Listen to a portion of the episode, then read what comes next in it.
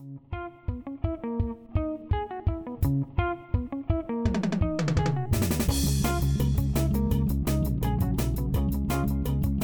Hola gente bonita que fue PL, bienvenidos a Bendito Fantasy, un podcast dedicado a discutir sobre Fantasy Premier League en español en su versión de capitanes. Hoy es miércoles 11 de enero del año 2023 y hoy me acompaña como cada semana el tremendísimo Leo, el queridísimo Luis y nada más y nada menos que el tremendísimo profe que viene a visitarnos de nuevo de la casa de Bendito Fantasy. Señores, ¿cómo están? Viene doble jornada.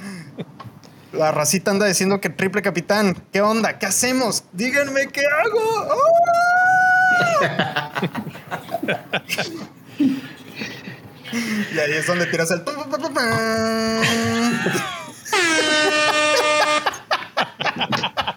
¿Qué es esto, güey? Triple capitán. No. Oh, varias cosas han cambiado en este 2023, ¿eh? Varias cosas han cambiado, güey.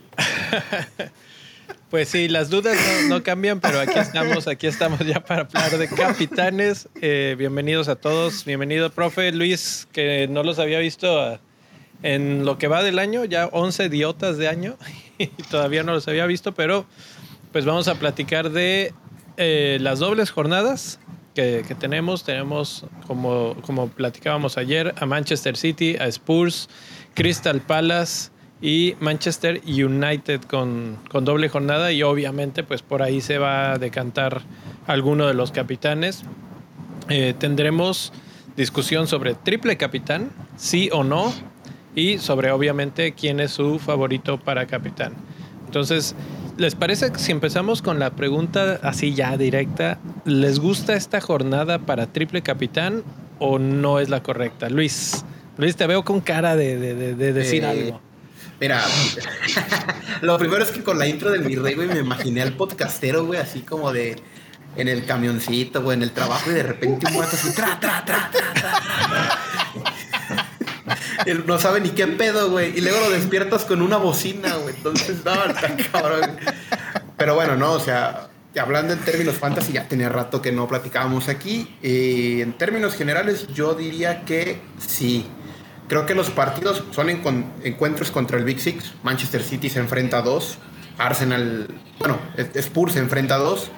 El United se enfrenta a uno y el Crystal Palace. Y pues también tenemos ahí el Crystal Palace que no se ve tan atractivo en papel. Entonces creo que yo sí lo activaría, pero habrá que revisar los números, ¿no? Entonces ahí yo creo que en lo que avanza el episodio probablemente cambie de opinión, pero de forma inicial sostengo que sí, no hay nada que perder, hay que jugarnos, ¿cómo no?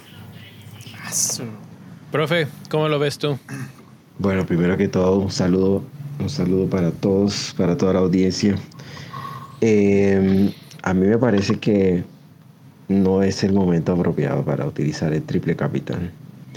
Eh, o sea, no tengo duda que, que o quien sea en una fecha doble puede hacer buena puntuación, pero, pero siento que no, que no es el momento todavía para usar el triple capitán. Ok, ok. Bueno, mi rey, no te voy a preguntar si sí o si no, porque creo que tú ya vienes con el, con el no más pensado, pero vamos a ver los números, vamos a ver qué dicen la data, como te encanta. Entonces, este, el capitán de todos, el capitán clásico, obviamente es Haaland. Y, y, sus números se han mantenido, aunque últimamente no sé si ustedes tienen el mismo feeling el City en general no se ha visto tan bien. Hoy pierden 2 a 0 contra Southampton. Eh, entró Haaland en el segundo tiempo y la verdad es que no lo vi completo, vi pedacitos y no, no vi situaciones así que tú dijeras, ah, Southampton se salvó y, y Haaland tuvo mil oportunidades.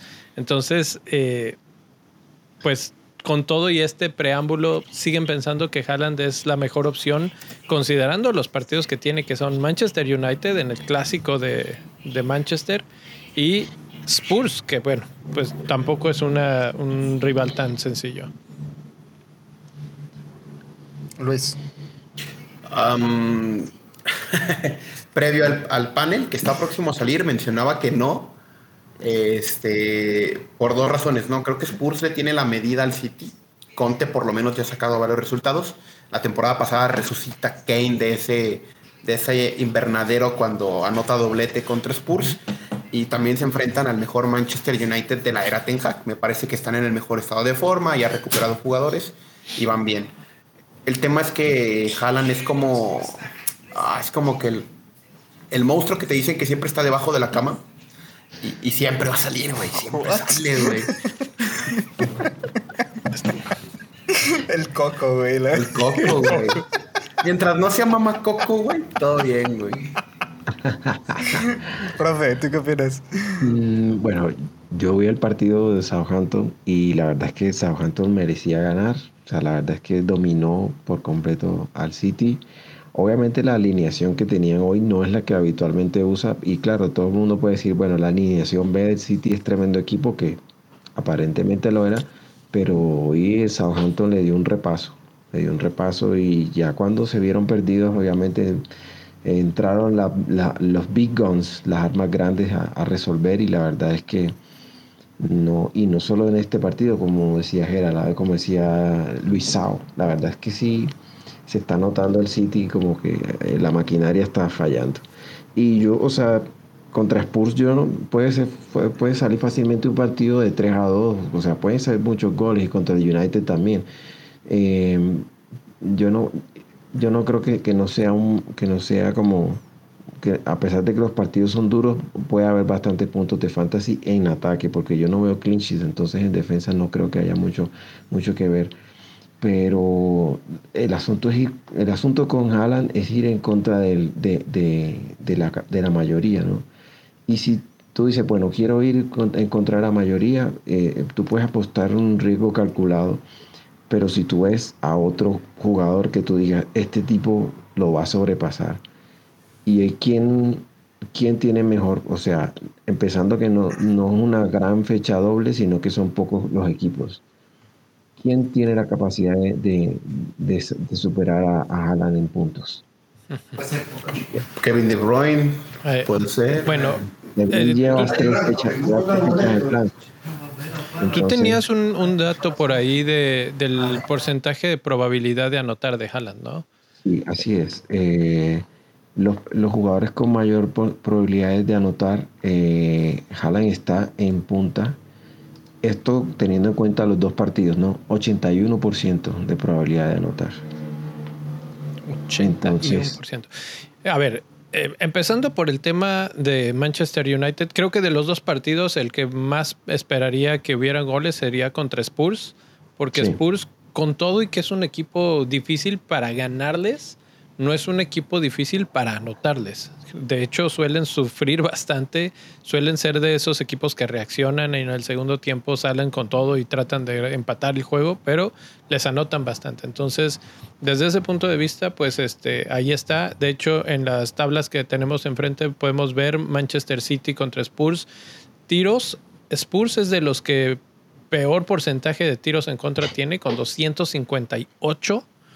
Eh, y, y a gol 79. Solamente de los que estamos considerando hoy, el Bournemouth es, tiene un, un peor porcentaje de tiros en contra. Apenas colocaron su primer clean sheet, ¿no? Contra el Crystal Palace en mucho tiempo, creo que como en 6, 7 partidos. Entonces, o sea, tú dale esa, esa cantidad de oportunidades de tiros a gol a, a tipos como Haaland, como, como Kevin De Bruyne, etcétera. Y, bueno, seguro que va a haber por lo menos uno, si no es que un par. Ah, y por ahí empieza pues ya la, la comparativa con otros jugadores. Haaland es el absoluto claro favorito, pero la pregunta que pl- planteaban ahorita era quién le puede hacer frente. Y creo que esta jornada particularmente pueden haber buenos candidatos. Harry Kane es el segundo porque simplemente le está siguiendo los pasos muy bien a Haaland. Eh, vemos, por ejemplo, la estadística de Haaland en cuanto a tiros que ha hecho, 65 en las últimas seis jornadas, 65 contra 65 de Harry Kane. Nada más que Harry Kane tiene 1606 minutos. Eso puede jugar a favor de Harry Kane en este caso, porque un problema que yo puedo ver en este caso para Haaland es que no juegue todo el partido o no juegue los dos partidos completos, ya que hoy jugó desde, desde el medio tiempo, que yo creo que eso no lo tenía preparado, pronosticado Pep. No. Entonces, el, el hecho de que ya tuvo que usar como dijo el profe, las big guns, eh, pues ya empieza a, a, molestar un poquito ahí. Son partidos complicados, entonces sí espero que juegue, pero eh, ¿cómo ven esa parte de los minutos? Sobre pues, todo comparándolo con Kane. Es que sí sacó el pistolón, el buen Pep, pero ahí el tema, el tema como tal es que los estados de forma en el City son bien variables. Al día de hoy creo que los mejores jugadores del City son Mares, Rico Lewis, Jack Grealish, güey. Entonces, este, estamos hablando de que son jugadores con poquito ownership, ¿no? Eh, ¿Quién podría competir detrás de Haaland? Obviamente hay jugadores del City por la misma doble, pero Kane es uno de los que sí llama mucho la atención. Por ahí, el profe y yo somos Reds. Yo se abogaría por defender el, tener, cuando menos tener a Darwin Núñez, ¿no? Porque este, se tiene que romper ya este, la sequía en premio.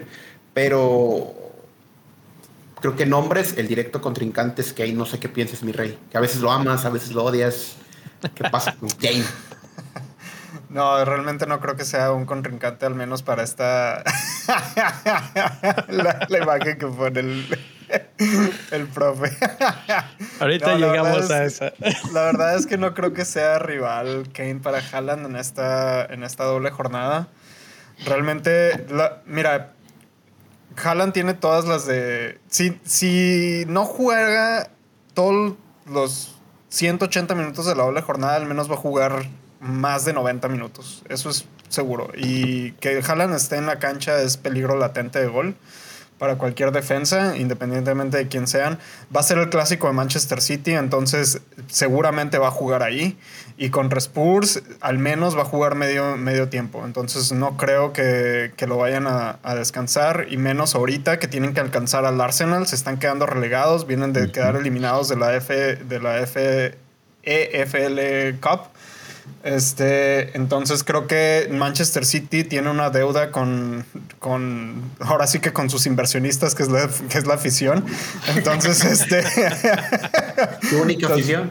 Creo que. Y también los. Eh, uno que otro petrolero por allá por Medio Oriente. Entonces creo que Haaland va, va a salir con todo.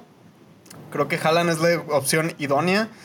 Al contrario de las opciones que ya dieron de... Ah, un punto negativo que no he mencionado de, de Kane es que Kane tiene cuatro tarjetas amarillas entonces, si le sacan tarjeta amarilla en el primer partido, este no va a jugar el segundo partido de la jornada. Básicamente haría una mitroviña, dijo Luis. Este, entonces, ahí está el peligro latente de que probablemente Kane no juegue el segundo partido. Ya me pasó a mí con Mitrovic, entonces, sinceramente, yo no lo arriesgaría. sinceramente, se me hace una mejor opción Rashford. A, ver, que no sé.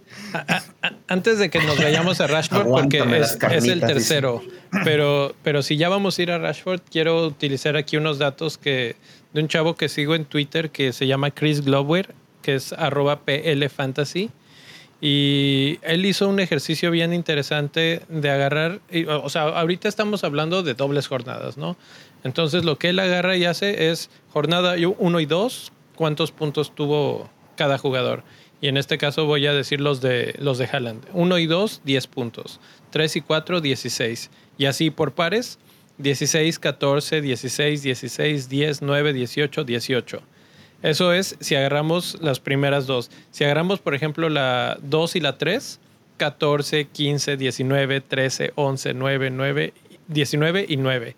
Eso son los números que, que tendría un jugador como Haaland en lo que lleva de la temporada este, espérate, perdón. Esto creo que son los números de Kane, que son su mínimo número de, puntos es nueve.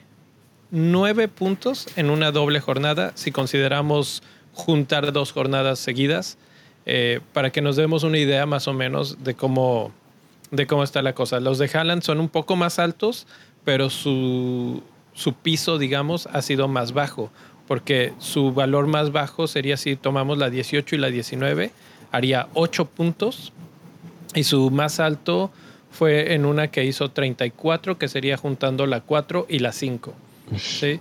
Eh, en general, bastante parejos los dos. Los, los techos de, de Haaland son bastante más altos. De repente se avienta 34, de repente 29. Pero cuando están en lo normal, digamos, en el, en el promedio, son de 11, 12, 14 puntos, una cosa así. Entonces, eh, yo no lo veo tan descabellado. Ahora, hay que considerar los rivales. Manchester City tiene a Manchester United y a Spurs. Y Spurs tiene a Arsenal y a Manchester City.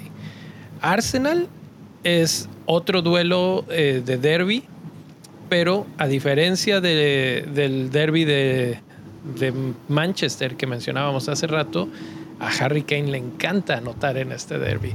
Y ayer les prometí ese dato y déjenme, lo, lo, abro aquí porque lo compartí en el Discord para los que están en el, en el canal de Fantasy. Eh, en los últimos partidos de, de derby, y se está cargando esta cosa, yo estoy tratando de hacer tiempo y no se abre. Yo te tengo, yo te tengo, yo te tengo el, dato, Mira, en 18 partidos que han jugado contra Harry Kane contra Arsenal, ha, anotado 14 goles y 3 asistencias.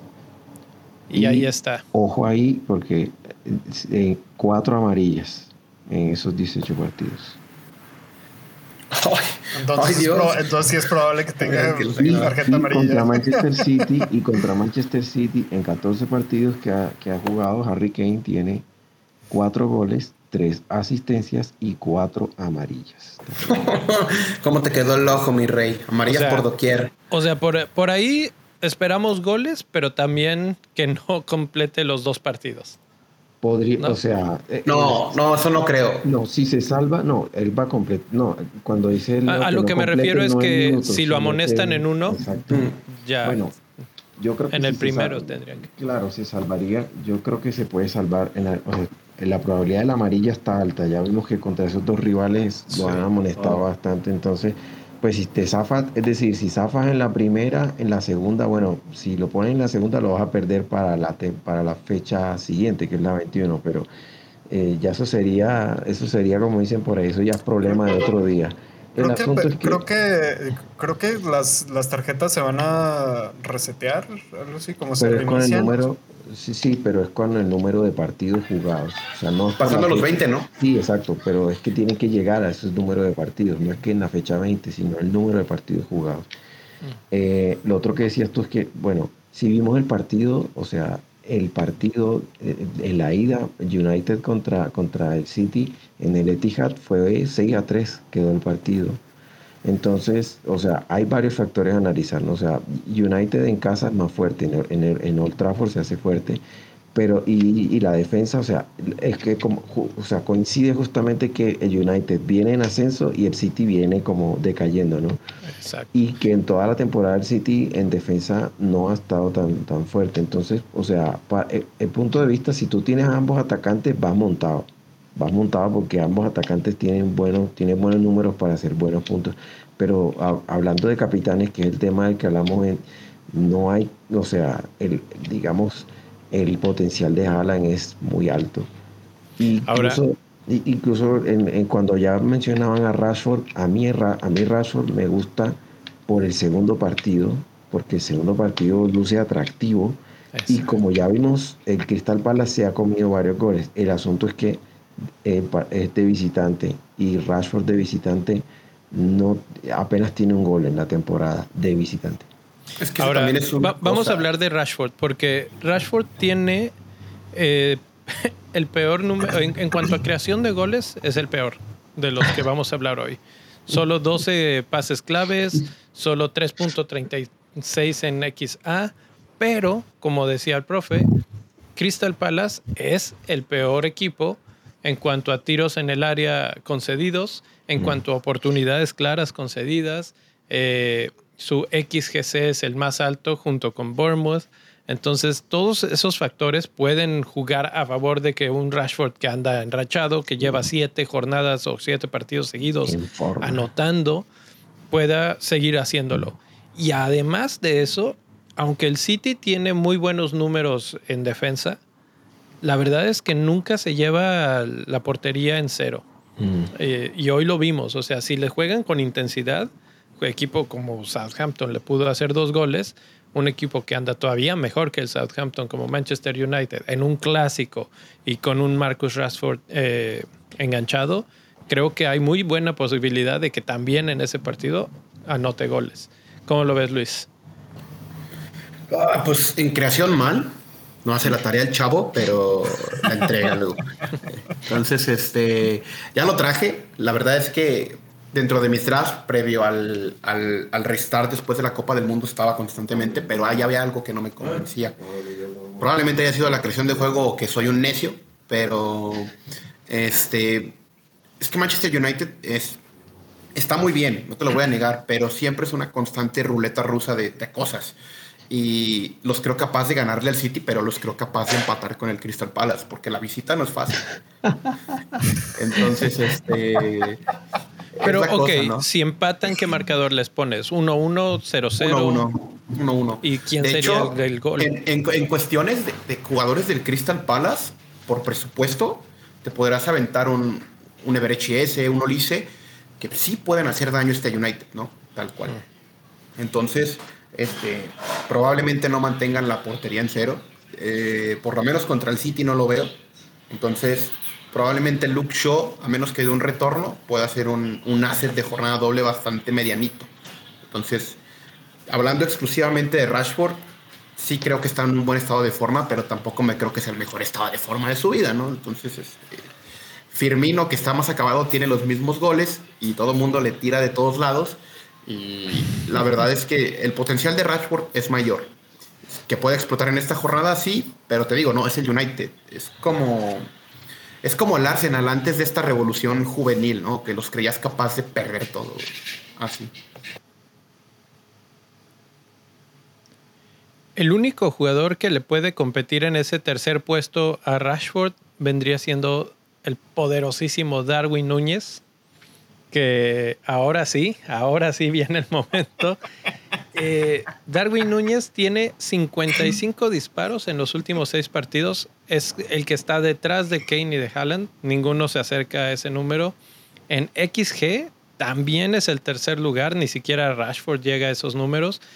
Eh, mejores pases clave, etcétera. O sea, el jugador está bien simplemente le está haciendo falta el gol. Y yo se lo mencionaba ayer al mi rey y hay una buena discusión en internet. El problema no es este si va a meter gol o no va a meter. Seguro que los va a meter. Y el día que meta va a meter no uno, sino tres. Es, ¿Ustedes ven a Brighton como el rival para que, para que explote Darwin? A ver, deja que hablen los del Liverpool, porque yo hablé ayer básicamente del mismo tema. A ver, profe, échale.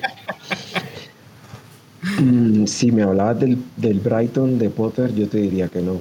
Pero el Brighton de De Servi es otro Brighton. Y ese equipo juega a hacer el que, el que haga más goles. Sí, me recuerda, me recuerda al Liverpool de club de los primeros años. O sea, es bastante, bastante heavy metal. Y casualmente sí. también está la lana en ese mismo equipo. Ay, Pero la realidad del Brighton es que se comen cuatro en casa contra el Arsenal. Mm. Y tienen la capacidad de hasta luchar hasta los 90 y buscar el empate a cuatro. Entonces, eh, el Brighton es una constante apuesta a siempre más de dos goles. Vuelve McAllister a Premier League que regresó en FA Cup con doblete. Este, Moisés Caicedo también va a estar de regreso.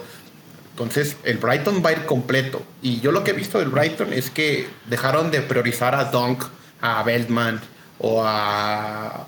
¿Cómo se llama el otro chico? A Webster como sus principales atractivos en fantasy por concentrarse en un medio campo bastante vertiginoso. O sea, Caicedo, McAllister, eh, La Lana, Welbeck, eh, mi toma es muy bueno también, de hecho está en, un, en, gran estado de forma y es muy barato.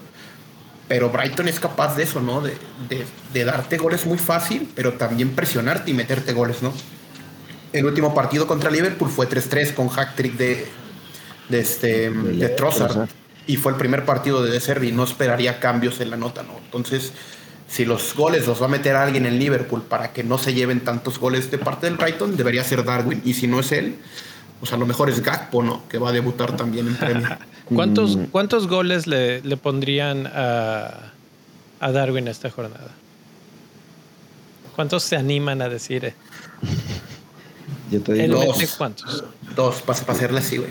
Yo, iba, yo iba a decir exactamente eso, dos. De, y ahora que mencionas a Gapo, es, una, es un buen momento para hablar sobre un poco sobre lo que vi en el debut de Gapo en, en Copa, en, en FA Cup Eh, algo muy positivo es que em, ante la ausencia, digamos, si Ox eh, había estado cubriendo la banda izquierda y también lo estuvo eh, Carvalho, y la verdad es que sí, ellos cubrían la izquierda, pero no tenían, digamos, la profundidad ni, ni el desborde que, que tiene Lucho y veíamos a Darwin que se tiraba a la izquierda. De hecho, si ven en, la última fecha, el, gol, la asistencia, o sea, él llega por la izquierda, recibe y, pasa al centro.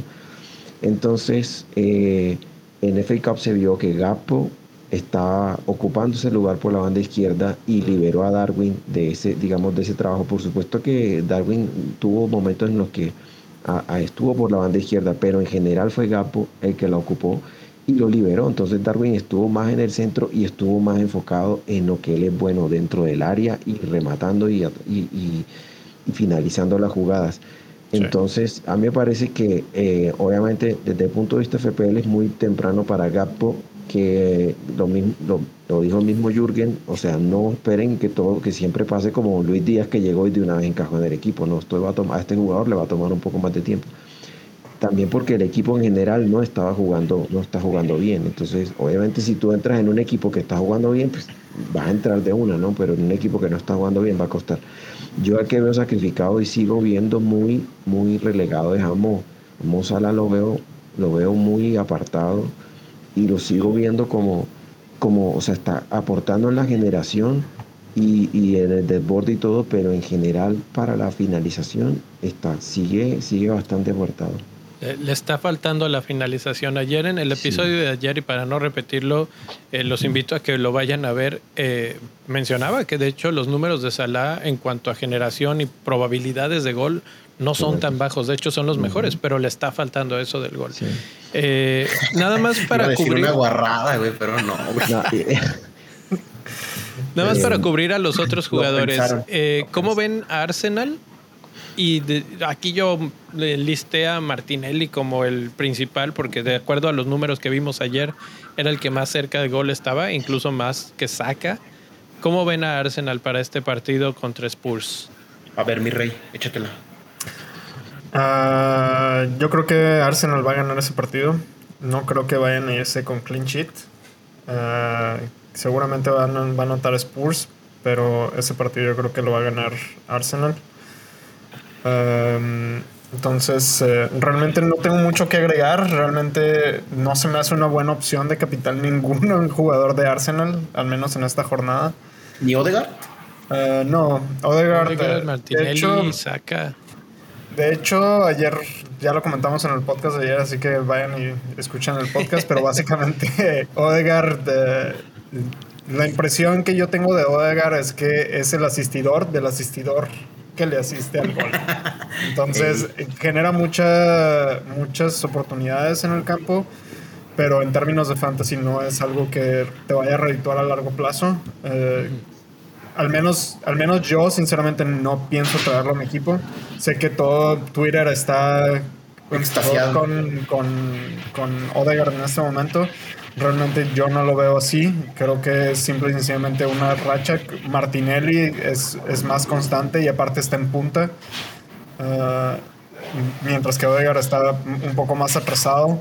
Entonces creo que Martinelli yo creo que sería la opción.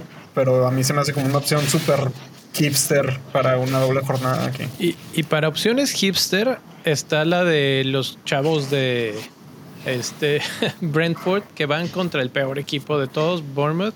Ese sí tiene las peores estadísticas en cuanto a tiros, tiros en el área, tiros a gol, eh, expectativa de gol en contra, etcétera, etcétera.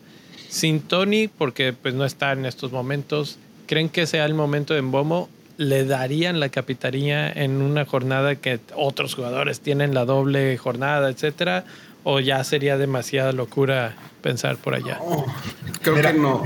no. me sorprendería que alguien sí lo haga, güey, la neta, güey. Y la neta, güey, mis respetos para esa persona que lo haga porque...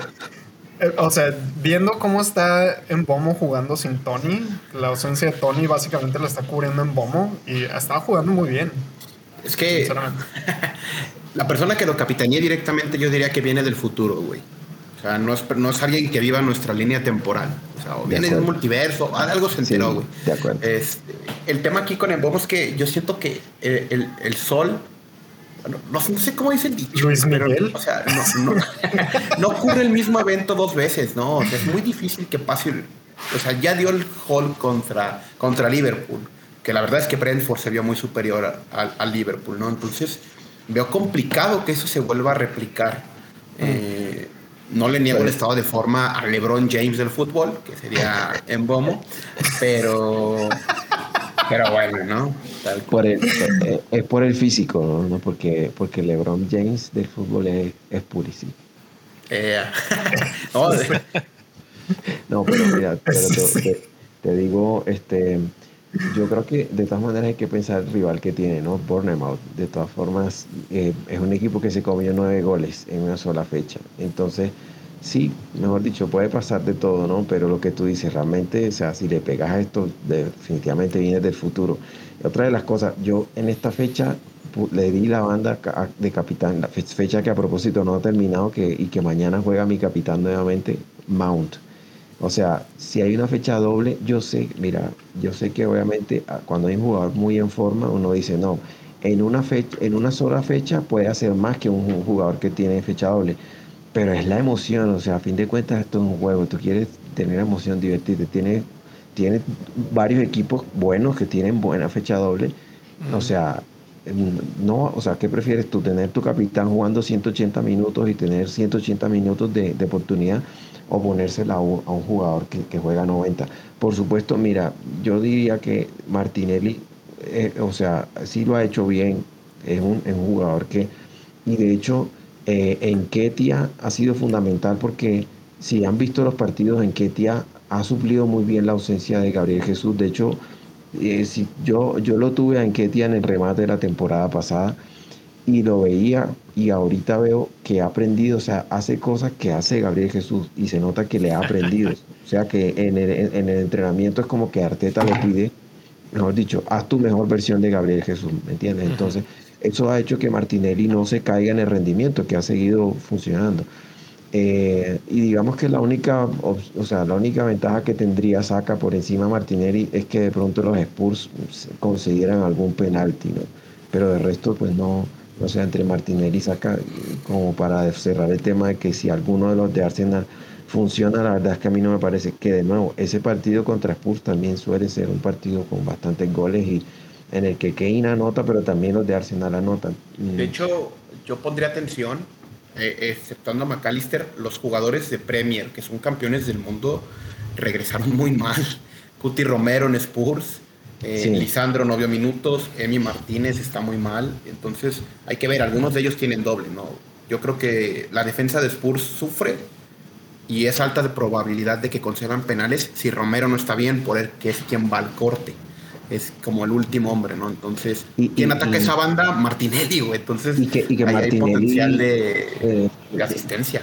Y, coincide con que Martinelli es un, jugador que, que regate, tiene regate, tiene dribleo. Y lo mismo saca. O sea, son jugadores a los que posiblemente le puedan meter penal. Que si tú ves, por ejemplo, a, eh, United, United no le, no le. La temporada en la que Bruno hizo su cantidad de puntos salvajes porque cobraba los penaltis y esta fecha y no esta temporada no ha tenido tantos penales es porque United no tiene un jugador que esté driblando y que entre al área como, como si lo hace Martínez y saca si te fijas entonces yo veo eh, puede que ocurra pero la verdad es que estás apostando yo prefiero 180 minutos de mi capitán que tener 90 sin duda. Para despedirnos en menos de un minuto hay una pregunta aquí en el, en el chat que dice saludos desde Chile ¿Cómo verían un free hit esta fecha? Ya que solo tengo tres jugadores con doble fecha y no quiero hacer hits. ¿Lo harían? Mm. No lo haga, chavo. No, lo haga. Saludos, hasta, saludos hasta, hasta Chile. No, no, no. No lo haga, chavito. Yo, sinceramente, cuéntame un minuto. No. La razón por la cual no debes usar tu frígida en esta, en esta jornada es porque los, eh, los partidos no son los mejores para una doble jornada. Todavía nos falta reagendar toda la jornada 7, entonces ahí había partidos que son más favorables este, que seguramente se van a reagendar en la, más adelante. Y aparte, todavía se vienen los, eh, los partidos de FA Cup y que se van a reagendar. Entonces, espérate ahí porque se van a. Te vas a quedar sin jugadores ahí. Y ahí es cuando vas a necesitar. Se te acabó el tiempo. Bueno, ¿cómo ven a Ferguson de Brighton? Buena opción para cambiarlo por el matador Darwin Núñez. No, no, no. Ah, échame a mí, échame el minutito, échame el minutito. A ver, échalo, échalo. Mira, vamos rápido, ¿no? Para que no me agarre la bocina. Creo que Evan Ferguson es la opción ideal para suplir a Danny Welbeck en este Brighton de De Servi. Confía mucho en los jóvenes. Ahí está mi toma como ejemplo. Lamptey está volviendo a la titularidad, mi niño. Es muy barato y viene de dos, de dos retornos, bueno, de varios retornos en dos jornadas consecutivas. La verdad es que el encuentro contra Liverpool, pues no va a haber clean sheet por parte de los Reds, eso lo tengo hasta predicado casi casi. Probablemente él sea quien moje, entonces allí, si te quieres ver espectacular y hacer buen uso de los fondos, ahí está Evan Ferguson para hacer, para hacer la diablura. Si quieres sacar a Mitrovic y volverte loco, también sácalo, ¿no? O a Haaland por Evan, no hay bronca y me va a sobrar tiempo. Entonces, un saludo a toda la bandita. Bueno, pues como con eso cerramos, cerramos. Eh, no sé, creo que no, no oía a nadie convencerse o moverse de su capitán original. Pero eh, coméntenos ahí en los comentarios de YouTube o mándenos un tweet arroba bendito fantasy. Díganos con quién se quedan. Con quién se quedan. De hecho, sí, mi rey publicó una encuesta en la mañana. Eh, iba ganando tranquilamente Haaland, pero les cambió alguna perspectiva, tal vez los, las estadísticas de Kane, los disparos, miles de millones de disparos de Darwin, eh, el mejor doble partido que es de Rashford. Alguna de esas cosas puede haber movido la, la situación y si no, bueno, pues nada más decirles que tengan una buena fecha, que disfruten los 180 minutos de sus jugadores. Esperemos que sí jueguen los 180. No olviden de suscribirse y dejar el like. Y pues nos vamos, nos vamos con el festejo de Darwin. Capitán Wilfred Saja, padrino, ¿cómo no? Hombre, ya vámonos, este vato ya está diciendo Ahora es. ¡Ay!